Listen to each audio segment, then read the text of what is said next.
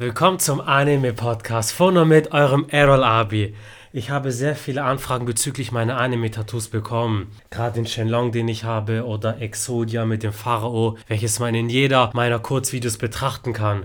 Jetzt lasse ich mal die Katze aus dem Sack. Ich habe den geheimnisvollen Tätowierer diesmal zu Gast in der Podcast-Folge meinen geschätzten Tätowierer und Freund Gino Gambino. Hallo Gino, schön, dass Hallöchen. du dabei bist. Wie geht's dir? Schön da zu sein, Dankeschön. Ich beobachte deinen Podcast auf jeden Fall und nice Entwicklung. Schön, äh, dass du das machst und schön, dass ihr alle zuhört und Bock habt auf Tattoos im Zusammenhang mit Anime und äh, Manga. Richtig, richtig. Ich weiß noch, wir kennen uns seit ungefähr vier Jahren. Ja. Du kamst mal als Kunde in Saturn, als ich damals dort gearbeitet habe. Genau. Haben ein bisschen gequatscht, weil ich habe einen Arbeitskollegen. Grüße gehen raus an Jenrich Fotografie. Er ist ein großer Tattoo-Fan und ihr kanntet euch einfach. Genau. Und dann habe ich auch zu dir gesagt, hey, ich habe mal Lust auf ein Tattoo. Und du meintest, ja, hier ist mein Insta, folg einfach, dann kannst du gucken. Genau. Und hin und wieder kamst du ab und zu mal in Saturn und so hatte man immer ein bisschen Kontakt. Genau. Bis ich mich dann mal entschieden habe, eins zu machen. Genau. Ihr kennt es alle selber, vielleicht mal das erste Tattoo dauert am längsten, man weiß sich, ah, Tattoo, welches Motiv, ja. dies und jenes. Ja, ist wie ein leeres Buch, ne? muss halt anfangen äh, zu schreiben und ähm, das erste, da macht man sich vielleicht auch so ein bisschen eine kleine Blockade. Man muss im Prinzip aus meiner Sicht nur wissen, man will tätowiert sein, auf jeden Fall, ne? und man muss natürlich auch mit sich selber, also man muss wissen, dass man mit sich selber keine Kompromisse machen darf. Ne? Dein erstes Tattoo war Star Wars related, ne? Genau. War äh, das Rebellenlogo, ne? Fast, das war der Jedi-Orden, das Ach, Logo vom Jedi-Orden. Oh mein Gott, sie werden mich steinigen. Ach, das ist sehr ähnlich. Das ist sehr ähnlich. Nee, ja. aber da hast du schon keine Kompromisse gemacht, weil äh, viele Leute sagen, was ist echt schnell, wenn es um Tattoos geht, du musst was Vernünftiges machen. Irgendwas, äh, was mit Bedeutung und so, sehr äh, bedeutungsschwer immer, ne? Und zu wissen, als erstes Tattoo, äh, man, ist ein, man ist nerdig unterwegs, ist äh, so Popkultur und Film, Fernsehen, Anime, dies, das, ist mir so wichtig, dass ich mir sowas tätowieren lasse, dass ähm, da warst du einfach schon bei dir, weißt du, du hast gewusst, äh, du wirst das nicht bereuen und im Gegenteil, das war nur der Opener für äh, ganz andere Sachen noch. Richtig. Und ja, cool. Ich habe es gefeiert, weil, ähm, weil es viel erahnen äh, ließ. Ne? Richtig, richtig. Das genau. war so der Opener so.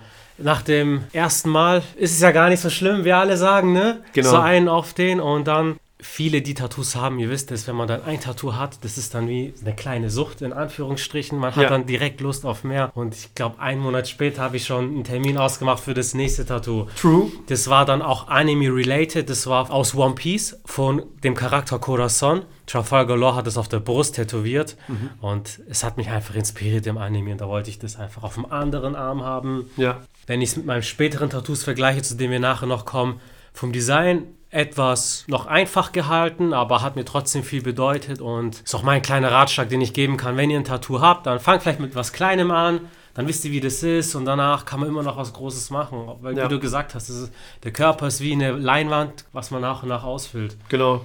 Ich finde halt, also wenn man sich selbst gut kennt, äh, dann finde ich diese Denkweise gar nicht so angebracht, mit einem kleinen Tattoo anzufangen. Natürlich mm. ist es immer ein mhm. Einstieg, mhm. aber ich habe schon erlebt, dass jemand einen super krass ausgefeilten Plan hatte für den ganzen Sleeve, also für den ganzen Arm, ne? vom Gelenk bis hoch zur Schulter. Und weil er durch diesen Gedanken, den man transportiert bekommt durch andere, ne? mm. so ein bisschen gehemmt war, hat er sich mit Fleiß irgendwas Kleines ausgesucht. Ne? Und im Vorgespräch, in der Beratung, habe ich halt gemerkt, der zweifelt da so ein bisschen dran. Und dann sage ich, Digga, irgendwas ist doch. Ne? Du willst tätowiert werden, ich mhm. merke das, aber ich merke irgendwie, du dokterst an diesem kleinen Ding so rum, irgendwie willst du es nicht. Ne? Was ist dein wahrer Plan? Ne? Und ich wusste selber gar nicht, wie, wo ich da jetzt dran stoße. Ne? Er packt sein Handy aus und zeigt mir halt einen perfekt durchdachten Plan, so ne? von A bis Z, von Arm zu Arm.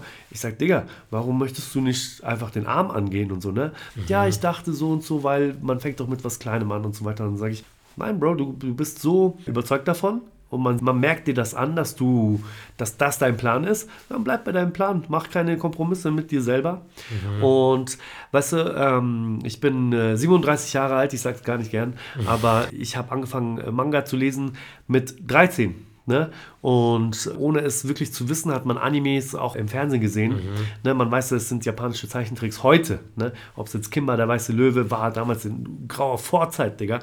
Oder Saber Riders, solche Sachen. Ne? Oder sowas wie Heidi, Biene Maya, Vicky. Genau, aber auch in Italien gab es schon Lupin, es gab äh, Dragon Ball GT. Mhm. Also ich bin, ich habe italienische Wurzeln und wenn man in Italien war, dann wusste man, äh, das sind japanische Sachen, die sind voll geil, die schießen mit den Händen und so. Ne? Die machen Blitze aus ihren Augen und so eine Scheiße. Ja, ja. Oh. Man wusste, es ist was Spezielleres und es ist was äh, Spezifischeres und die Geschichten, die können auch sehr abgedreht sein. Ne? Trotzdem gibt es immer eine menschliche Ebene, die sehr catchy ist. Also so, wenn dich was berührt aus der Richtung Anime, Manga, so, dann verfolgt dich das dein ganzes Leben und deswegen ist das für mich als Tätowierer voll logisch, dass man sich das tätowieren lässt. Ne? Weil im Gegensatz zu vielen westlichen Zeichentrick-Serien oder so, ne, da gibt es ja voll viel so richtigen Bullshit, so hirnverbrannte mhm. Sachen, so, ne? Mhm da kann ich mir vorstellen, dass man sich, ah, okay, erinnert äh, man sich so dran, ne? Aber wenn man durch das Leiden durchgeht, das Son Goku teilweise macht, äh, durch, weißt du, durch diese Trainingseinheiten, in denen er wächst, mhm. und das lernst du halt auch als Mensch, ne?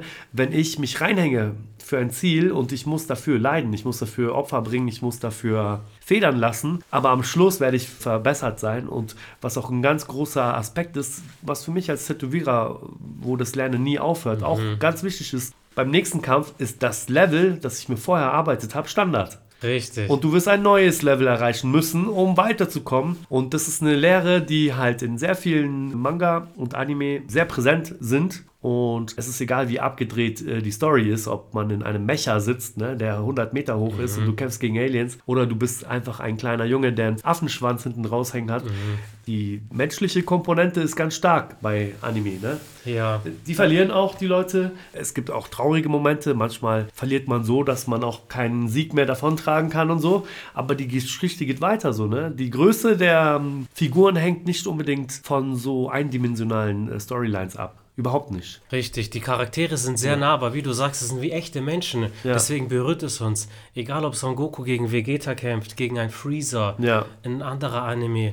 Es gibt ja unzählige Beispiele. Ja, Shinji bei Evangelion, Neon Genesis Evangelion, mhm. ne? in dem Mecha ist er, in dem Evangelion ist er ein krasser Kämpfer. Mhm. Er ist, äh, er, keiner kann ihn steuern wie er, er ist super synchron, er ist dies, das, jenes, ne? Aber als Privatperson hat er ein riesen Issue mit seinem Vater mhm. und er ist voll am Heulen und der weiß viele Sachen nicht. Äh, Im Laufe der Serie erfährst du diese Sachen, ne?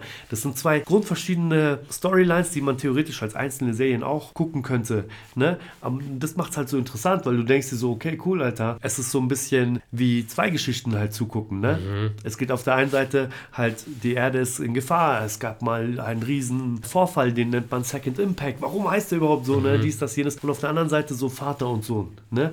Und ich denke, dass, egal wie alt man ist, das kann man halt nachvollziehen, weißt mhm. du? Jeder hat so seine Issues und so. Und es gibt halt Parallelen, die man da aufzeigen kann. Ja. Und deswegen finde ich als Tätowierer Sachen, die dich so berühren, die so tief gehen, ist nur logisch, dass man das Bedürfnis hat, wenn es dann, wenn man das verbindet mit Tattoo, mhm. dass man es berücksichtigt, Alter, weißt du? Also finde ich auf jeden Fall. Auf jeden Fall, auf jeden Fall, ich gebe dir recht. Viele Fans, Freunde und so weiter, wenn ich mal auf einer Convention bin zum Beispiel, trägt man kurze Shirts und dann sehen die Leute meinen Shenlong, den du mir tätowiert hast, ja, den Pharao mit Exodia, den du mir tätowiert hast. So, die Leute feiern das brutal.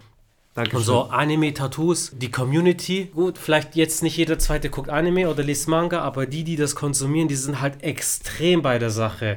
Wir haben auch Son Goku heute stechen lassen, ein Panel aus dem Dragon Ball und da kam ein Tätowierer-Kollege auch, ja. der, wo sich herausgestellt hat, dass er auch Anime mag und er hat es unendlich gefallen, hat er mir von seinen Tattoos erzählt oder dass er selber Tattoos stechen möchte und dass er genau. von dir so in die Fittiche genommen werden möchte, solche Dinge. Ja, ja, ja. Ja, ist natürlich, da finden sich halt die Leute. Ne? Ja. Also es ist ja. nicht mehr so, dass es halt zwei elfjährige Kinder sind mit Schleifchen im Haar, die dann mhm. äh, feststellen, ach cool, du liest auch sowas, ne? Mhm. Nein, es geht durch alle Schichten, ne? Auch durch alle Altersschichten. Das ist schon immer cool, ne? Das ist halt eine Basis, auf der man über Sachen reden kann und so. Und ich behaupte, das ist auch äh, schon so ein bisschen zum ja, es ist Popkultur auch im Westen geworden, ne? Die, mhm. die äh, asiatische Comic-Kultur. Extrem. Es ist immer ja. größer, es ist immer größer wenn wir uns, wenn wir einfach mal in eine Buchhandlung reingehen, in eine ganz normale Buchhandlung, ja. das ist ganz normal, dass da einfach Mangas zu kaufen gibt. Ja. Und die Comic-Ecke, ich bin selber ein großer Batman- und Superman-Fan und so weiter. Es ist halt leider so trotzdem,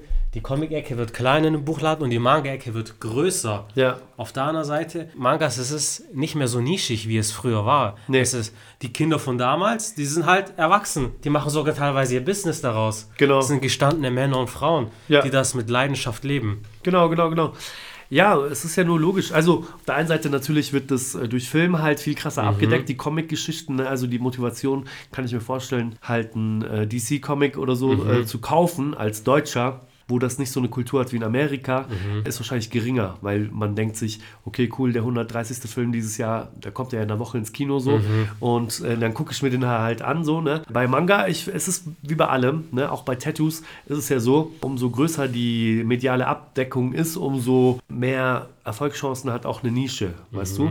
Wenn die Nachfrage nach Tattoos eh nicht groß ist und du bist so ein nischiger Typ und du tätowierst nur Anime-Panels oder so, ne? Oder halt äh, Manga-Panels, Entschuldigung, oder ähm, Anime-related Tattoos oder Kawaii und so, ne? Ist ja auch so Ja. eine Unterart von Tattoos, die sehr beliebt ist. Dann wirst du nicht viele Kundschaft, viel Kundschaft dafür finden, ne? Aber wenn gewisse Zugpferde wie jetzt Naruto oder sowas, ne? oder wie Dragon Ball oder wie was auch immer, Hunter x Hunter und wie diese alle heißen, ne? Attack on Titan und so weiter. Wenn es diese Zugpferde gibt, die so krass Mainstream-mäßig angenommen werden und halt beliebt sind, dann haben auch die kleinen nischigen Sachen umso mehr Kaufkraft, also umso mehr Power bei den Leuten anzukommen. Und ja, für mich nur verständlich und logisch und so, ne? Ja. Ja. Für wie viele Menschen war Dragon Ball der erste Anime, den sie geschaut haben oder den Ja. ersten Manga, den sie gelesen haben oder eine Generation später mit Naruto, One Piece und so weiter. Und dann haben sie die Serie vielleicht durch und dann kommen sie vielleicht auf eine kleinere Serie, Genau. wo sie dann darauf aufmerksam werden, was dann auch für, für alle Beteiligten gut ist. Sei Ja. es die Leute, die einen Manga zeichnen, die die Merchandise verkaufen oder die dann Tattoos stechen oder wie ich, die in ausrufenden Podcast-Folgen darüber sprechen. Ja, fand ich geil. Also, ich kenne dich jetzt schon ein paar Jahre, wie gesagt, und anfangs habe ich dich als eher introvertiert eingeschätzt. So viel muss man sagen. Ne? Und dann die Auswüchse ne, durch Saturn, durch äh, Podcasts und so weiter. Dachte, ah, okay, cool. äh, Ist auf jeden Fall eine andere äh, Seite vom E-Roll und die ist nicht verkehrt. Die ist gut. Du machst es ja super. Dankeschön, Und danke. Gerne, gerne, gerne. Kann man dich abonnieren? Ja, klar. Bei Instagram kann man dich abonnieren. Du kannst immer Anime-Podcast bei Spotify hören und so Genau, weiter. Bitte genau. mach mache ich auch übrigens, ne? Wenn ich ins Training gehe, bin ich keiner mehr, der laut Musik hört, sondern ich höre eher jemanden beim Reden gerne zu. Ehrenmann. Und ich kann auf jeden Fall mit meinem Pokémon-Wissen nicht mithalten bei dir. Aber muss ich nicht. Ich kann Nein. sie tätowieren. Du kannst sie tätowieren. Der Gino hat auch einen YouTube-Kanal. Erzähl mal ein bisschen was davon. Genau, also ich fand wichtig, dass man eine Zeit lang war es irgendwie cool, als Tätowierer so eine ominöse Phantomgestalt zu sein. Man sieht nur die Arbeit und dies, das, jenes. Hat sich auch ein bisschen gewandelt. Ne? Man muss natürlich ein bisschen Zugang schaffen zu sich. Ne? Also ich gebe Einblick in meine Gedanken auch, in meine Arbeit und so. Ich, mal, ich bemale da so Holzbrettchen ne? Und die versiegelt man dann und die kann man dann auch kaufen. Ne? Und auch unter anderem habe ich schon äh, Brettchen mit Inhalten von Dragon Ball und Pokémon vor allem gemalt. Da kommen die Anfragen am meisten her. Genau, die kann man sich dann an die Wand hängen und äh, währenddessen erzähle ich halt immer irgendwie was. Irgendwas, was mir gefällt. Ne? Manchmal erzähle ich nur davon, von dem Vorgang, wenn der irgendwie besonders kompliziert war, so dieses Brettchen zu erstellen. Dann erzähle ich halt, wie, wie das so vonstatten ging. Oder letztes Mal ging es um, äh, um was ging es denn? Ja, auch ein bisschen was um was Persönliches und so. Ne? Ich habe auch was aus meiner Vergangenheit erzählt. So, wie kam ich überhaupt dazu? Warum bemale ich Brettchen? Ne? Da war halt vor allem die Schwierigkeit wichtig, dass man, wenn man ein Holzbrett vor sich hat und das will man bemalen, dann muss man besser zeichnen können, ne? weil du kannst halt da nicht durchpausen. Du kannst es auch nicht draufstempeln und nachfahren, sondern du musst dir halt, du musst es halt können. Ne? Und das war irgendwie so meine Trainingseinheit. Wenn ich ein Brettchen malen kann, dann kann ich auch zeichnen. So, ne? Genau. Und äh, ja, oftmals filme ich mich auch beim Tätowieren. Das werde ich jetzt ab nächstes Jahr in einer, wie soll man sagen, äh, geregelteren Bahn bringen, weil wir haben jetzt immer gefilmt, wie die coolen Tattoos kamen und dann einfach gleich rausgehauen. Wir heißt äh, der Mensch, der mich filmt und ich halt, ne? Aber fürs nächste Jahr 2023 werde ich so machen, dass ich schon mal zwölf Folgen vordrehen werde, wo ich halt verschiedene Tattoos mache, ne? mich dabei filme und dann werde ich auch was dazu erzählen, wenn, wenn es sich ergibt, so wie es bei dir ist, ähm, dass die Person mit vor die Kamera möchte, dann erzählen wir ein bisschen was zu dem Tattoo, wie es entstanden ist, warum lässt man sich sowas tätowieren, ähnlich wie jetzt hier in, in dem Podcast. Und dann kriegt der Mensch auf jeden Fall noch einen größeren Einblick. Ne? Man kann auch sehen, cool, der sieht vielleicht gruselig aus, weil er viele Tattoos hat oder so, aber der kann reden, der ist äh, nicht doof, ist vielleicht sogar sympathisch. Dann kann man zu dem gehen zum Tätowieren. Ich finde Das ist auch eine wichtige Komponente, weil beim ersten Tattoo, ich kann aus meiner Erfahrung sprechen, so, okay, man ist vielleicht ein bisschen aufgeregt, man kennt die Person auch nicht so gut und genau. deshalb, da finde ich, ich selber finde persönliche Komponente schon wichtig und du warst ja. halt echt nett, echt korrekt, cool, Dankeschön. hast alles gut erzählt, da habe ich mich auch in guten Händen gefühlt und bei jeder Tattoo-Session, wir reden an sich die ganze Zeit, wir haben immer ja. Gesprächsthemen. Genau. Ich verbringe ja Stunde um Stunde mit einer Person, ne? Mhm. die liegt da vor mir oder sitzt oder wie auch immer und sich anzuschweigen ist auch für den Tätowierer nicht unbedingt, kann angenehm sein, ne? mhm. ne? wenn es natürlich aus den beiden Personen heraus passiert. So, kann auch angenehm sein. Aber im Grunde, ich als Tätowierer mache das ja Vollzeit, weißt du, du, du sitzt da jeden Tag mhm. und, und, dann ist cool, wenn du halt mit jedem, mit jemandem reden kannst. So, ne? Und wenn man einige Leute hat, mit denen man reden kann und man hat Themen, die sich überschneiden, ne? mhm. ne? Wir beide können viel über Deutschrap reden, wir können mhm. eigentlich über sau viele Sachen reden. Sehr persönliche viel. Sachen, oder? Sehr wir haben über gesellschaftskritische Themen gesprochen heute, ganz viel. Ja. Aber auch über Anime und Manga. Ne? Was ist dein Lieblings, äh, was ist deine Lieblings-Dragon Ball Saga? Ne? Welche welchen, welche Form von Son Goku findest du am coolsten, mhm. dies, das, ist Dragon Ball GT, Super, Dragon Ball, Dragon Ball Z, was findest du am besten, welches TV-Special, dies, das, jenes. Man kann sich so krass verlieren da drin und die Zeit vergeht auch, weißt du. Zwangsläufig erfährt man dann halt auch was über die Person und ist doch nice, ist doch genau, nice. Ich finde es genau. cool. Das kann ein ganz, also so ein ganz äh, oberflächliches Gespräch sein, das kann aber auch super in die Tiefe gehen, ne? Mhm. Und äh, ja, ist doch geil. Ich finde es cool. absolut, absolut. Wir haben heute auch einige Tattoos gestochen, Anime-related Tattoos. Ja. Und du hast ja auch so ein kleines Projekt in dem Zusammenhang genau. am Start. So, erzähl uns gerne davon.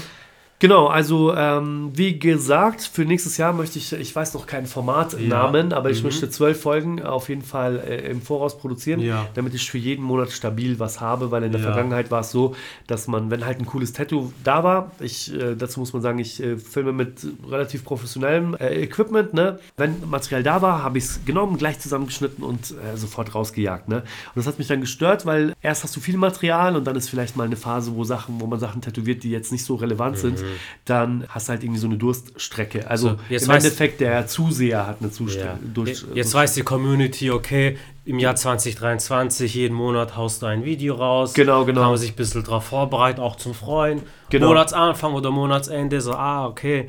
Dann könnt ihr euch auch einen Eindruck vom Gino verschaffen, als Person, aber auch von seinen Werken. Genau, genau, genau. Ein Bild natürlich sagt ein Bild mehr als 1000 Worte, aber meiner Meinung nach oder unserer Meinung nach ein Video ist noch halt viel noch, mehr. noch viel mehr. Genau, genau.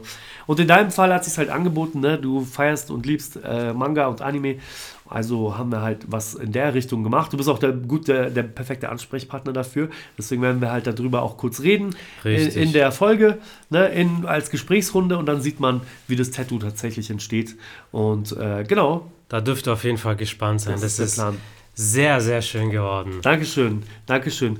Äh, YouTube macht er jetzt aktuell, vergibt Aliasse, ne? also du kannst dir ein Alias verpassen lassen. Ja, was hat es damit auf sich? Ich habe eine E-Mail ja. bekommen, aber ich habe die überflogen. Es ist im Prinzip sagen. wie so ein Nickname. Äh, du kannst praktisch deine URL äh, optimieren. Ich dachte, ah. dass meine eigentlich ganz cool war, aber Aha. ich habe einen sehr relativ, äh, ich habe einen relativ äh, allgemein gefassten Kanal gehabt, deswegen habe ich gedacht, ich mache den spezifischer. Ja. Ne? Und deswegen heißt er ab jetzt Gambino-Tattoo, mhm. ne? beziehungsweise ich werde dir dann für deinen Podcast auf jeden Fall die, die richtige URL nochmal Sehr äh, geben. Ich werde euch auch alles verlinken in der in der Podcast-Folgenbeschreibung, also Dankeschön, Dankeschön. Instagram, YouTube und so weiter, wo du auch zu erreichen bist. Danke, danke. Und ansonsten in meinen Kurzvideos, wenn ich kurze Arme trage, also jedes Tattoo, das ich besitze, ist vom Gino. Dankeschön, danke Deshalb Hammer. Dürft ihr das sehr gerne bewundern. Dankeschön. Ja, äh, ist natürlich eine Ehre. Ist natürlich eine Ehre. Es ist auch eine Ehre, finde ich, für die Zeichner dieser Animes, weil ich glaube, mhm. in der japanischen Kultur oder in Japan, in Japan in der Gesellschaft sind Tattoos äh, so ein bisschen stigmatisiert gewesen. Ne? gewesen. Das muss man dazu auch sagen. Wegen, wegen, den Yakuza und so weiter, so als kleiner Hintergrund. Genau. Wenn du halt im Gefängnis war, hast du halt vielleicht irgendwelche Markierungen bekommen. Genau. Und wenn du rausgekommen bist, warst du dann in diesem Gangster-Milieu, Yakuza, also japanische Mafia, da hat man drüber tätowiert. Genau. So dass man das dann nicht mehr sieht, dass es so ein bisschen allgemeiner ist. Und jedes Tattoo hat auch gewisse Charaktereigenschaften von der Person. Ja. Ich denke halt auch, gerade wenn jemand aus dem Westen nach Japan kommt, man weiß, das ist dann eher ja. eine Kunstform. Auch, wo man sagen kann, okay, vielleicht eine westliche Kultur. Das Lustige ja. ist, äh, die Art, wie ich tätowiere, ich mache, bin eher so im Traditionellen zu finden, mhm. Basiert auf äh, Linien, also ein linienbasierter Stil mit vielen schwarzen Schattierungen. Ne? Und das kommt wiederum eigentlich aus Asien. Das wurde durch die Seefahrer halt aus Hongkong nach äh, Europa mhm. gebracht. Mhm. Aber nochmal zu dem Verbot. Äh, klar ist es durch die Mafia äh, so ein bisschen stigmatisiert in Japan, aber äh, es gibt noch einen gesetzlichen Aspekt, der saukrass ist. Mm, es ist mhm. nämlich in vielen asiatischen Ländern so, in Korea ist es auch so, auf beiden Seiten übrigens, ähm, da ist der Umgang mit Nadeln nur Ärzten vorbehalten. Und das mhm. ist ein ganz, das ist leider echt eine gute Argumentation. Ne? Ich feiere es natürlich nicht, weil ein Arzt ist kein Künstler, ist kein Tätowierer. Mhm. Aber wenn du so aus, äh, wie soll man sagen, regierungstechnischer Sicht mhm. argumentierst, dann ist es irgendwie vernünftig, in Anführungsstrichen. Ne? Ja, so, ja. Äh, aber tatsächlich ist die Realität total abwegig, wenn du zum Arzt gehst und sagst, Bro, ich hätte gern Naruto tätowiert. So, ne? Natürlich. Äh, Sein äh, Job ist ein anderer, den er sehr gut macht und genau. dein Job, den machst du gut. Genau, und das ist natürlich eine Situation, die nicht haltbar ist. Aber es gab vor ein paar Jahren äh, das war kurz vor den Corona-Lockdown, oder dazwischen, glaub, nee, dazwischen war es. Da gab es ein Gerichtsurteil und das ist ein, äh, wie sagt man, äh, ein Präzedenzfall. Mhm. Genau, wenn etwas passiert, was zum, zur Referenz wird für weitere Urteile in der Zukunft. Da wurde entschieden vor einem japanischen Gericht, dass ein Tattoo äh, nicht unter der Absicht entsteht, einen medizinischen Eingriff an einer Person zu vollziehen, mhm. sondern um einen künstlerischen Akt praktisch zu machen oder wie sagt man, äh, ja, zu vollziehen auch. Ne? Und damit wurde praktisch das Tätowieren legitimiert. Weil mhm. jeder Tätowierer ab jetzt durch dieses Urteil sagen kann, ich mache keinen medizinischen Akt, ich, ich ersetze nicht den Arzt, ich mhm. operiere niemanden, sondern ich tätowiere jemanden, das ist ein künstlerischer Akt. Mhm. Und das ist durch dieses Urteil sozusagen legalisiert. Und das ist krass, ne? weil die, gerade die japanische Tattoo, der Stil ist uralt sehr stark verbunden, verwurzelt mit äh, der Mythologie und mit mhm. der Kultur und so. Und es wäre halt echt jammerschade gewesen, wenn die das tatsächlich verbieten und auch so durchziehen. Ne? Und das ist durch dieses Urteil aufgehoben worden. Ne? Ich kenne einen koreanischen Tätowierer, den habe ich auch nach München mal geholt mhm. zum Tätowieren. Ich habe auch Tattoos von ihm. Und der hat mir erzählt, dass sie dort äh, Nagelstudios betreiben, die eigentlich immer geschlossen sind, weil die dort im Hinterzimmer tatsächlich mm. tätowieren. Ne? Also es ist da wirklich reell, es ist real. Ne? Die machen auch Messen, Untergrundmessen und die können von der Polizei aufgelöst werden und so. Ne? Hat er mir auch erzählt, dass, ja. es, dass es erlebt hat. Und mittendrin unterm Tätowieren kommt dann die Polizei und sagt, hey Freundchen, das ist verboten, adios muchacho. Und äh, da ist halt wirklich ein Problem. Also die Lebensrealität kann tatsächlich solch, solche Auswüchse haben. Und Gott sei Dank ist es jetzt vorbei, für die Japaner zumindest. Ne? Mhm. Und geil, geil. Ich freue mich für die. Hammer. Ne? Für, wenn man so eine gewaltige Bildwelt hat, so, dann darf das darf nicht verboten sein. Natürlich, wenn ne? die Kultur kriminalisiert wird, das ist schade. Und es ist jetzt schön, dass dann auch langsam ein Umdenken stattfindet. Genau, genau, genau. Trotzdem im Badehaus, ne, solltest du dich nicht mit zu vielen Tattoos äh, blicken lassen. Da gibt es immer noch äh, diese Verbindung halt zur Unterwelt. Das ist äh, natürlich so ein Ding. Aber Japan ist halt vielseitig, ne? Du kannst da zu so einem äh, Plüschtierautomaten gehen und dir so ein Kawaii-Ding rausholen. Mhm. Und äh, trotzdem gibt es immer noch die Range bis hin zu, äh, ganz vorsichtig ausgedrückt, Erotikfilmen, ne? Ja, alles ja. ist Manga, alles ist Anime. Alles, alles. Und das ist halt das Faszinierende daran, ne? Dass man das halt so dass das so äh, breit gefächert ist. Vor allem in, in Deutschland die Comic- und Manga-Kultur, die war halt noch, die wurde lange belächelt. Ja. Gerade in Italien, wo du deine Wurzeln hast, oder in Frankreich, die Comic-Kultur, das ist was ganz Normales. Ein Comic und ein Roman, das ist beides, ein Buch sehr hochwertig. Ja. Und in Japan ist es genauso, das ist verwurzelt. Ja. So gesehen begegnen dir dort überall Mangas. Du hast irgendein ein, ein Schild, was dir vielleicht erklärt wird, was da gerade, welche Regeln sind, hast du so einen kleinen, wie so ein Manga-Strip, so Figuren, die das dann erklären. Genau. Oder Geschäftsleute, wenn die von A nach B gehen, dann haben die schon ein Jump-Magazin in der Hand, wo sie das neueste Kapitel von dem Manga lesen. Ja. Was normal ist. Und hier in Deutschland wird es auch immer normaler. Das ist eine schöne Sache. Absolut. Absolut. Ich feier's. Ich, äh, ich feier's und ich bin froh. Jetzt bin ich, weißt du, wie gesagt, ich bin 37 Jahre alt und man äh, wünscht sich, oder man steht da als 15-Jähriger irgendwann mal und denkt sich so, ja Mann, wenn ich groß bin, ich werde immer noch Dragon Ball lesen, ich werde immer noch Nike-Schuhe tragen, ich werde immer noch mhm. dies, das, jenes machen, ne? Und in meinem Fall, ich kann sagen, ja Mann, mhm. es ist Realität. Ich habe immer noch damit zu tun. Man hat auch Leute vor sich, ne? wenn ein 19-jähriger Tattoo-Kunde kommt und sagt, ich hätte unbedingt gerne äh, den Ruffy tätowiert oder wie auch immer. Das ist einfach nice, weil du weißt genau Bescheid, du bist drin in der Nummer und du hast nicht die Verbindung zu den jungen Leuten verloren sozusagen. Ne? Du genau. bist halt Teil davon. Genau. Digga, und, und wir beide wissen, wenn er sich ein Ruffy zum Beispiel tätowiert, das würde er sein Leben lang nicht bereuen. Nein. Digga, das Manga-Anime, wir sind damit aufgewachsen, in der Jugend begleitet und im Erwachsenenalter genauso. Und bei ja. dir ist das Schöne, du kommst auch vom Fach, du hast Mangas gelesen, deine Kindheit Anime geschaut und selbst wenn du vielleicht den Anime nicht geschaut hast, trotzdem kennst du das oder wenn nicht, dann es gibt ja so viele Animes, ich kenne auch nicht alle oder alle Manga, dann befasst du dich auch im Vorfeld damit. Ja. Also auch mit meinem Exodian hast du auch sehr viel recherchiert, hast du so, ah, guck mal das, hat mich genau, genau. dies und das, dass man da so ein Bild hat, weil ein Tätowierer, der keinen Bock auf ein Tattoo hat, den wird, das wird man dem äh, Tattoo ansehen. Ja, ja, ja, safe, ist so. Äh, so oder so musst du immer ein bisschen Recherche machen, weil es gibt ja auch so Sachen wie Bildrechte und so weiter. Ne? Mhm. Ne? Aber vor allem gibt es halt bei Manga und Anime, da kann ich euch auch so einen kleinen Tipp geben gibt es ja viel Fanart. Mhm. Ne? Und das bedeutet, es ist halt nicht original. Ne? Mhm. Und du willst halt keinen so Son Gohan mit äh, Silberblick tätowiert haben. Mhm. So, oder wenn du einfach nach Referenzmaterial suchst und das hat jemand in einer schlechten Qualität hochgeladen, dann wirst du einfach nicht weiter fündig, weil es ist eine Fanart. Ne? Mhm. Und da muss man halt die Person auch aufklären und sagen, guck mal, willst du ein Original haben? Ne? Willst du wirklich das, was Akira Toriyama da gezeichnet hat oder egal wer? Ne? Oder willst du irgendwie so eine Fanart haben? Bist du cool damit? Also diese, dieses Abgleichen muss man immer machen. Mhm. Ne? Und dabei kommt man dann zwangsläufig, zwangsläufig auf, ähm, auf diese Dinge. So wie damals, es gab doch Dragon Ball AF. Ja. Ne? Und das ist doch so ein ja. Urban Myth geworden. Genau. Und äh, eigentlich hat Dragon Ball AF nur aus diesem einen Bild äh, bestanden. Richtig. Und das Internet hat halt da draus so eine, ne, so eine, äh, wie heißt es, wie heißt es äh, hier, Pasta, Creepy Pasta Punch äh, draus gemacht. Ne? Genau. Und genau das ist da passiert. Und dann willst du, dann musst du die Person, de facto, ich fühle mich da in der Pflicht, dann muss ich die Person desillusionieren und sagen, du, es tut mir leid, Dragon Ball AF existiert nicht dieses eine Bild kann ich dir gerne tätowieren, aber du musst halt dir bewusst sein, das war halt irgendein Nerd, der es gezeichnet hat mhm. und hat da draußen einen Urban Myth gemacht. Das ist ja auch geil. Ne? Auch geil, klar. nee, ist auch wichtig, dass du die Leute aufklärst. Also als Kunde, als Gast hat man vielleicht nicht so eine Ahnung, dann sieht ja. Motiv A will ich haben. Safe. Aber wenn man da einen Kontext hat, weil es kann auch sein, dass er dann wirklich das Original haben möchte. Ja. Und gibt es ja auch von den Originalzeichnern. Es gibt mehrere Dragon Ball Artbooks. Ja. Also wirklich Bücher von Akira Toriyama selber, mit seinen Zeichnungen auch in Farbe, wenn man möchte, und von, von jedem Manga im Grunde. Genau. Ich habe zwei Stück daheim. Ein uraltes japanisches äh, von den damaligen TV-Specials. Geil. Und ich habe das eine, das auch auf Deutsch übersetzt Aha. wurde. Das habe ich auch, ja, das wollte ich unbedingt haben. Das habe ich damals, da war ich noch, keine Ahnung, Alter, da war ich vielleicht 19 oder so, da habe ich das gekauft.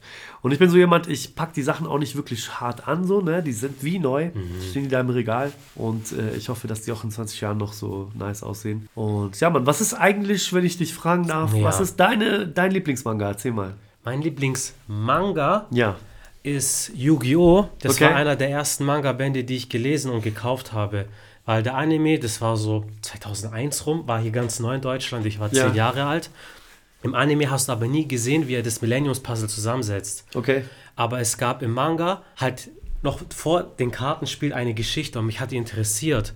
Ich war eh so Manga interessiert, Zeichen interessiert. Ich habe selber sehr gern gezeichnet. Und ich auch. Mir, ja. hat mir meine Mutter gesagt, okay, weißt du was, wir gehen jetzt in den nächsten Kiosk, du darfst dir einen Manga oder Comic aussuchen. Cool. Und das war Mega. damals das Banzai-Magazin. Ja, Mann, kenne ich. Das war im Grunde, für die Leute, die es nicht mehr kennen, die Jüngeren, das war ein Magazin und dort ist jeweils zwei Kapitel von verschiedenen Manga-Serien. Die Ausgabe, die ich bekommen habe, da waren zwei Kapitel von Romance Down, das war so ein Prototyp von One Piece, zwei Kapitel Hunter Hunter, zwei Kapitel Shaman King, Naruto und Yu-Gi-Oh! Ja. Und dann habe ich das gelesen und, und dachte mir so, oh geil, das ist ja eine andere Geschichte, die wir im Anime sehen.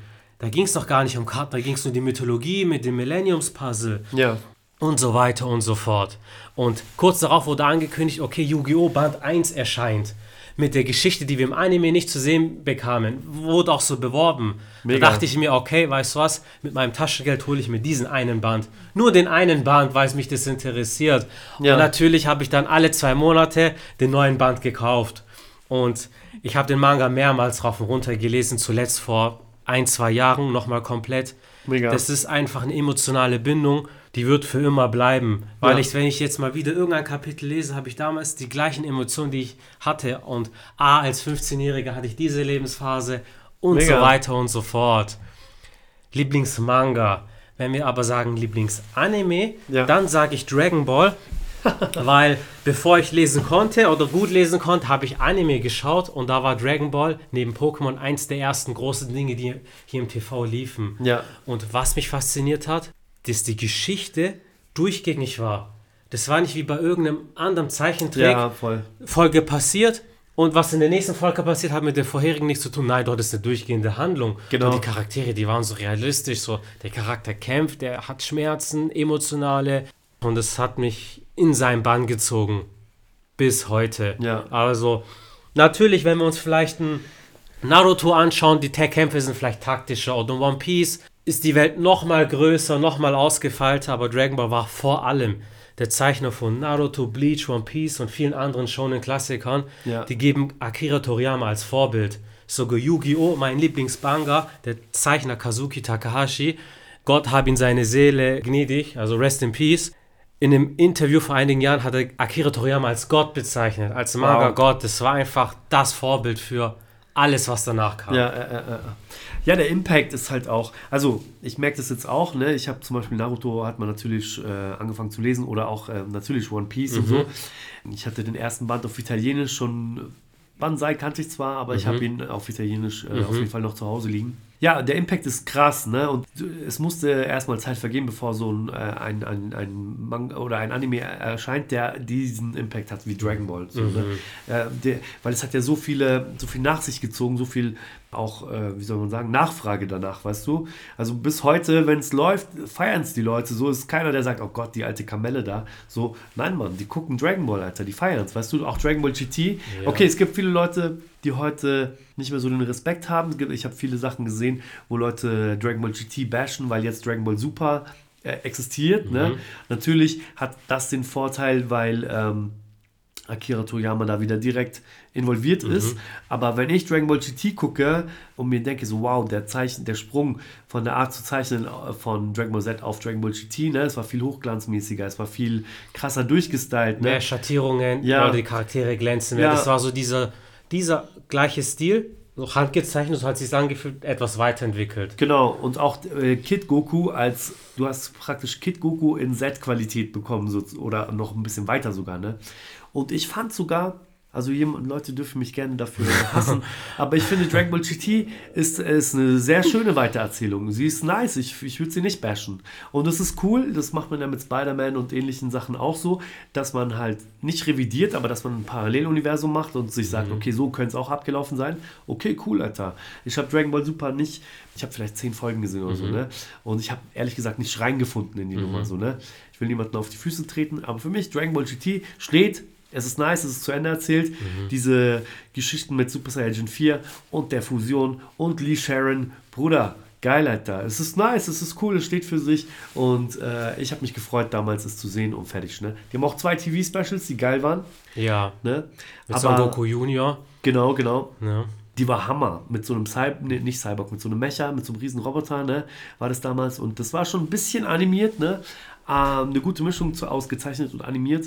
Und ähm, mich, haben die, mich haben die geflasht, Alter. Ich fand die super. Und ich fand super, dass, man, dass ich die sehen durfte, so, ne? Ja, ja, gerade dieses Thema Dragon Ball GT oder Dragon Ball Super, was ist besser? Ich bin da so mehr auf die Dragon Ball Super Seite, aber ja. so wie du sagst, das eine revidiert das andere nicht. Ja. Der eine liebt Tobey Maguire als Spider-Man, der andere genau. mag Tom Holland. Genau. Oder andere können sich mit Andrew Garfield mehr anfreunden. So, nur weil du etwas Neues hast, nimm das ist die alte nicht weg. Nee. Sag einfach für dich selber, okay, ist ein Paralleluniversum. Genau. Ey, ich kann den Super Saiyan 4 genauso feiern wie Super Saiyan Blue. Also ist für jeden was dabei. Genau. Ja. Ich meine, Super Saiyan, ach, keine Ahnung, Digga. Es ist halt einfach legendär. Damals hatte man ja keine Alternative. Ne? Ja. Dragon Ball Super gab es nicht und du hast Dragon Ball GT geguckt. Du warst, ja. weißt wie traurig wir waren, Digga. Als ich Band 42, da war ich in der 9. Klasse Realschule mhm. und ich weiß es noch, Alter. Mhm. Ich bin mit Adem Abi, äh, ich und es waren noch zwei äh, Leute. Grüße gehen raus an die Grüße Achis. gehen raus, ja, Mann. Alle hatten wir diesen Band in der Hand. Ne? Und ich habe die noch zu Hause. Zu der Zeit war schon, nee, gar nicht wahr. Das war noch in D-Mark, Digga. D-Mark war das, das war D-Mark noch. Band 42. Und ich konnte, ich, ich musste es durchlesen und ich Spasti, Entschuldigung für das Wort, ich, vom Kiosk nach Hause das war direkt nach der Schule, ich hatte den Band schon durch und ich war so, ich war so traurig. Ich war so traurig. Dieses Bild, wo Up und Son Goku hoch zu Gottes Palast fliegen, ich dachte einfach, es ist vorbei. Mhm. Bro, es ist vorbei. Mein Leben auch. Nichts wird das ersetzen können. Auf gar keinen Fall. Und in der Situation, wenn du dann weißt, okay, es geht weiter mit Dragon Ball GT, das gibt's. Ne? natürlich guckt, betrachtet man das kritisch. Aber alle ja. Sachen, die da auf, weißt du, heutzutage leben wir in so einer Zeit, wo es Kino-Revivals gibt und so weiter, ja. ne? Digga, damals dieses Studio hat es super gemacht. Die haben sich gesagt, komm, wir lassen Prinz Pilaf wieder erscheinen. Er geht hoch in Gottes Palast, ne? Wo äh, wie ist dieser kleine Namekianer? Ich weiß es nicht. Dende hieß Dende. Das. Wo Dende Gott ist, ne? Du kennst die Geschichte, wie Dende dort gelandet ist. Es knüpft direkt an Dragon Ball Z an. Ich genau. verstehe versteh den Punkt. Goku und Oops sind im Raum von Zeit und Geist. Sie trainieren ja. da. Es ist übelst episch. Und dann kommst du wieder vom Anfang, Dragon Ball zweiter Band, Prinz Pila versucht sich die Dragon Balls er hat sich einfach nicht gebessert, Bruder. Ne? Und dann löst er die ganze Misere aus, die dann die restliche Serie Dragon Ball GT bestimmt. Nämlich die Dragon Balls, die, die bösen Dragon Balls, sind einfach in alle Richtungen mhm. verteilt. Und du hast den japanischen Thanos, Digga. Nämlich in Form von Lee Sharon, der die Dragon Balls in sich vereint, bevor er seine letzte Form erreicht. Das ist Omega Shenlong, oder? War das der? Ich weiß es nicht mehr. Lee, also äh, auf Englisch oder in Italien heißt er Lee Sharon. Es ist der, er, er ist einfach so dieser äh, ähm, super duper Endgegner. Mhm. Äh, jetzt haben wir hier im Hotelzimmer noch kein Internet. Genau, er hat so riesige Hörner, er sieht aus wie ein Drache, aber er ist äh, humanoid, also er hat zwei Beine, zwei. Der hat so eine Arme. weiße Farbe, gell? Ja, so weißlich, äh, äh ähm, Elfenbeinmäßig. Genau, genau, Killer, ja. genau, du hast ihn gerade aufgerufen. Genau, Omega Shenlong auf Deutsch. Ah ja, Omega Shenlong. Okay, Lee Sharon, ich kenne ihn als Lee Sharon ja. und ich glaube auf Englisch heißt er auch so. Und das ist der allerletzte Endgegner. Ne? Auch da gibt es eine Geschichte, mhm. wie Vegeta ist ja ein zorniger, stolzer Typ, der mhm. sich eigentlich arrangiert hat mit Son Goku. Aber wir wissen beide, oder wir wissen alle, dass wenn er die Chance hätte, ihn zu übertrumpfen, wird er es immer machen. Und da ist halt die große Frage, wollen wir uns als Super Saiyajin 4 vereinen zu Vegeto, ne, um Lee Sharon, oder Gogeta, Entschuldigung, genau, äh, um ihn zu besiegen. Und da ist der Haken, ich weiß, äh, sorry, falls ich spoilere, aber dort ist es nicht mehr rückgängig zu machen, soweit ich weiß, die Fusion. Ist es nicht so? Bei Potara ist es nicht rückgängig zu machen, bei die machen ja den Fusionstanz, da ist es rückgängig zu machen. Genau. Da hält doch die Fusion fünf Minuten, weil die genau. ja zum Vierfachen gehen. Kleiner Disclaimer, vierfache Super Gogeta ist eines der geilsten Designs, die in Dragon Ball gab. Safe. Muss man schon zugeben. Safe. Digga, er sieht aus wie aus einer anderen Welt, so, ne? Ja. Und er hat wieder Affenschwanz, was auch wieder so eine Referenz an Von die. früher. Mhm. Genau. Hammer. Und bei Dragon Ball GT, diese Form gibt es, glaube ich, in Dragon Ball Super nicht, dass du Super Saiyajin Affe, Weraffe werden kannst, ne? Das gibt's nicht, nee. Dragon Ball Super hat andere Referenzen nochmal an das klassische Dragon Ball. Ja. Also Prinz Pilaf kommt da zurück. Oh, der hat sich quasi, ja, ja, mit der Pilaf-Gang, diesen Hund und genau, Mai, dieses Mädchen, Mädchen genau, genau. die haben sich aber mit den Dragon Balls, ist den Fauxpas passiert, die haben sich als Kinder zurückgewünscht. Nein. Und das sind jetzt, in Dragon Ball KD hat man die als alt gesehen, aber in Dragon Ball Super sieht man die als Kinder. Voll süß. Man hat in eine andere Richtung Verweise. Beispielsweise kommt Future Trunks wieder zurück aus nice. der Zukunft. Ihn sieht man. Man sieht nochmal Protara-Fusion von anderen Charakteren oder alte Charaktere wie Bardock mm. oder Broly, nice. die man nur aus den Filmen kannte. Ja. Die wurden in den, ich nenne es jetzt mal Kanon geholt. Mit zuletzt mit Dragon Ball Super Broly oder Ford zuletzt. Hammer. Äh, sogar von Toriyama geschrieben, die Story, weil der wollte den Charakteren seine Handschrift hinterlassen. Ja, also, ja, ja. Ja, man findet aus allem so den Bezug. Genau. Ich, ich muss trotzdem am Ende des Tages sagen, Dragon Ball Z war für mich der Peak, weil Manga ist natürlich ein Werk, das für sich steht, aber gerade in Dragon Ball Z, die haben das gut umgesetzt, aber mit einer Handschrift, die man nur in einem Anime machen kann. Ja. Gerade wenn die sich zu verwandeln zum Super Saiyan, zum zweifachen Saiyan, so, so wie die Kleidung pulsiert, ja. wie die Kleidung nach und nach zerrissen wird, Blut an, Blut im Gesicht. Ja, äh, äh. Dragon Ball Z ist blutiger als der Manga. Mm. Es gibt ja Dragon Ball Kai, quasi die polierte Variante ohne Filler. Ja da hast du sogar weniger Blut, weil die sich mehr an den Manga orientiert haben. Also das ist nochmal eine eigene Interpretation. Okay, okay. Für, für jeden ist was dabei.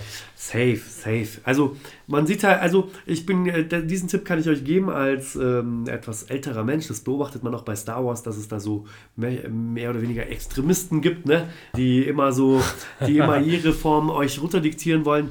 Beschäftigt euch einfach mit dem ganzen Material. Das sich damit beschäftigen ist das, worum es geht.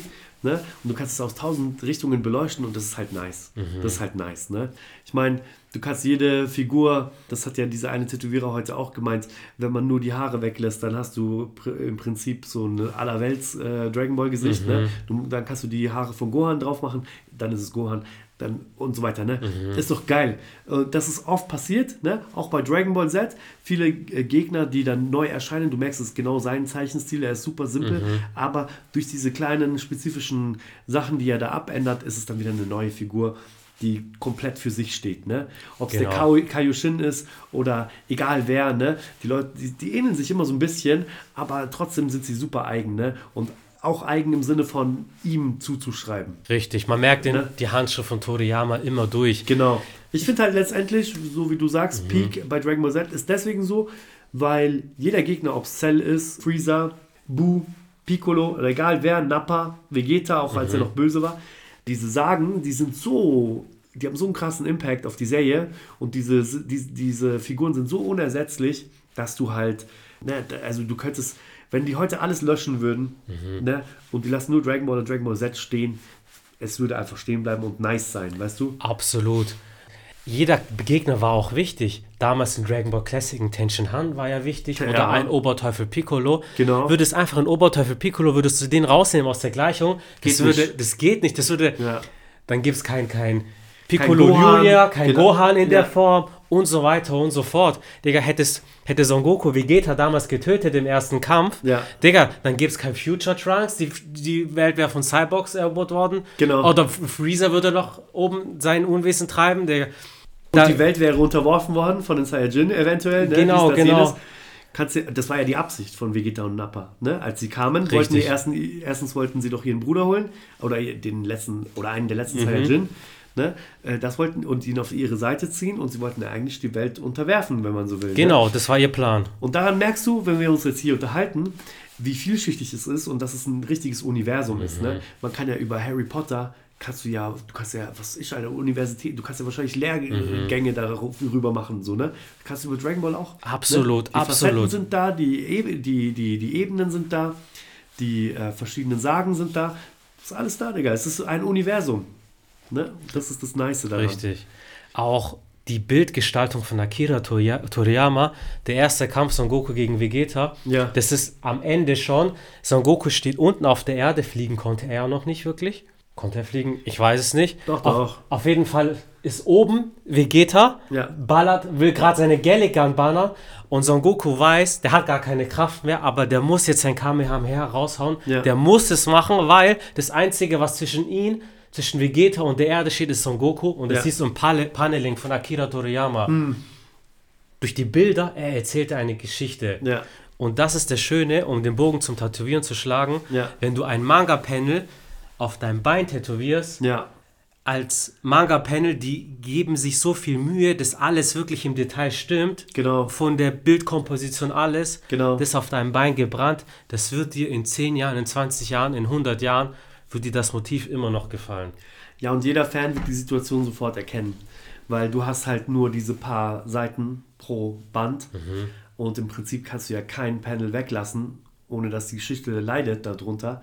Und du wirst sofort sehen, wie heute bei uns, äh, in unserem Fall, ne, das ist Goku gegen Majin Vegeta. Mhm. Und das ist die Seite äh, oder das Panel, das gerade Goku zeigt, wie er sich auflädt und sagt, ah, okay, cool. Mhm. Du warst bereit genug, dich mit dem Teufel einzulassen, in Anführungsstrichen, um, äh, um die Power zu haben, ne, als Super Saiyan 2. Dann komm, zeig, was du drauf hast. Genau, ne? genau. Und äh, jeder wird es erkennen, der einen Plan davon hat. Ja. Und das ist das Geile dran. Dankeschön, dass ich das tätowieren durfte, Digga. Danke, dass du es tätowiert hast. Es war sogar dein Vorschlag, dieses Panel zu nehmen. Im Vorfeld haben wir uns Bilder hin und her geschickt. Genau. Nehmen wir das, nehmen wir das Panel. Aber wir haben uns für das Panel entschieden. Son Goku, wie du erwähnt hast, kämpft gegen Imagine Vegeta. Ja. Beide zweifache Super Saiyan. Genau. Und da guckt Son Goku so verschwitzt, so einer auf, okay, ja, komm. Und das Bild, dieses, dieses einfach dieses Rechteck, Toriyama hat sich tausend Dinge dabei gedacht, das genau so anzuordnen. Ja, ja, ja, ja. Ja, es ist wie eine Totale beim, beim Film. Ne? Mhm. Du siehst genau seine Emotionen, äh, du siehst, wie herausfordernd der guckt. Mhm. Ne? Der hat Bock zu kämpfen. Son Goku ist ja keine bösartige oder rachsüchtige Figur, aber du weißt genau, Bruder, du hast was zu bieten, dann komm ran. Ne? So ist er immer gewesen mhm. und er gibt alles bis zum Ende so. Ne? Es ja, ist einfach Mann. nur nice, haben wir gut gemacht. Um einen Abschluss zu machen, ja. Pokémon war ja, als es in Deutschland rauskam, ähnlich zur Dragon Ball Zeit, war ja auch sehr populär und ja. ich weiß, meine Community ist sehr stark im Pokémon-Game drin. Ja. Und wie in Dragon Ball mag ich auch den alten Zeichenstil von Pokémon, also gerade von Ken Sugimori, 90er. Und da hast du mir den Vorschlag auch gebracht, hey, weißt du was, wie wär's mit einem Pokémon-Tattoo? Und du hast ja auch einige tätowiert. Ja. Auch mal ein Shigi, was sehr schön aussieht. Dankeschön. Und ich dachte mir, okay, welches nehme ich? Es gibt natürlich krasse Pokémon. Mewtwo, Glurak, ja. Zapdos, Lavados, Arctos. Ja. Aber ich dachte mir, ich habe schon so ein großes, mächtiges Tier mit Shenlong. Nehme ich doch irgendwas, was Charme hat. Ja.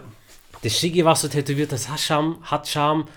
Mein unpopular Opinion, äh, mein Favorite mm. ist ja äh, der Starter Bisasam. Aber ich dachte mir, komm, weißt du was? Ich nehme einen Carpador. Ja. Carpador gilt ja in der Pokémon-Lore als eins der schwächsten Pokémon, ja. aber hat das Potenzial, sich zu einem Drachen zu entwickeln, was zur asiatischen Kultur passt. Ich mag Japan, ich studiere das sogar, ich lerne die japanische Sprache und da ist es so, ein Karpfen, der schafft, einen Wasserfall hinaufzuschwimmen, der ja. verwandelt sich in einen Drachen. Also ein Garados in dem Fall. Genau. Weil ich diesen Mythos so spannend fand. Und Carpador ist ein Koi-Karpfen. Das ist einfach schön, ja. Rein, rein, wenn du es mal isoliert betrachtest, ist es auch schön. Dachte ich, weiß was, komm, mach mir das als Tattoo. Genau. Mega. Man hat zum einen den Stil, den Originalstil von Ken Sugimori, aber gemerged so mit deiner Handschrift. Genau. Mit dem dicken Strich, also mit der dicken Umrandung. Genau. Gleichzeitig den Details und der Schattierung. Genau, genau. Das ist mir wichtig eine eigene Interpretation äh, erfolgt durch die, durch die verschiedenen Linienstärken und der Art der Schattierung, mhm. aber das Design ist geblieben, wie es war. Und ich habe dich erst belächelt, ne, wegen dem Carpador. Habe ich mir gedacht, oh Gott, Platscher und so, ne? Mhm. Äh, fehlt nur noch Safkon, Alter, noch wacker. Aber Härtner, natürlich ja. kenne ich als Tätowierer die Geschichte, diese japanische Mythologie vom, vom Karpfen, der zum Drachen wird. Ne, da gibt es ja auch, wenn man die eher unpopuläre, sehr tiefgehende Tattoo, den Tattoo-Stil der Japaner nimmt, mhm. dann ist diese Darstellung oft auch, da gibt es auch den Keukarpfenkörper mit dem Drachenkopf. Genau, ne, genau. Der in dieser Welle schwimmt und Richtig. so weiter oder im Wirbel, im Wasserwirbel. Und äh, als du das gesagt hast, war es nur logisch, war einleuchtend. Und dann ist es auch, äh, spricht für dich, weil du halt Bock auf die japanische Kultur hast. Das zeugt halt davon, dass du was darüber weißt. Ne? Und an sich, äh, Carpador ist ein Pokémon, es ist schön ausdesignt und deswegen ist es natürlich auch die Sache wert, das zu tätowieren. Absolut. Und das haben wir schön gemacht. Auf jeden Fall, wenn ihr Bock habt, guckt äh, bei mir bei Instagram vorbei, da könnt ihr das Bild dann bald äh, sehen, online würde ich fast sagen. Ne? Wie heiße ich denn eigentlich?